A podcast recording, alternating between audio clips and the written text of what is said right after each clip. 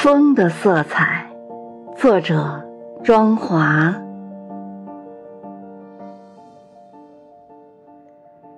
遇到小溪，遇到陌生的城市，逐渐才感知到熟悉的味道。天晓得，这是开始，还是结束？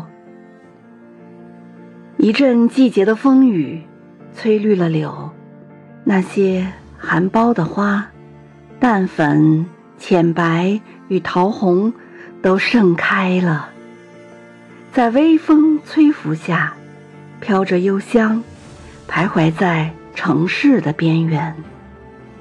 它可以随时把信力带回家，也带去一路的风尘。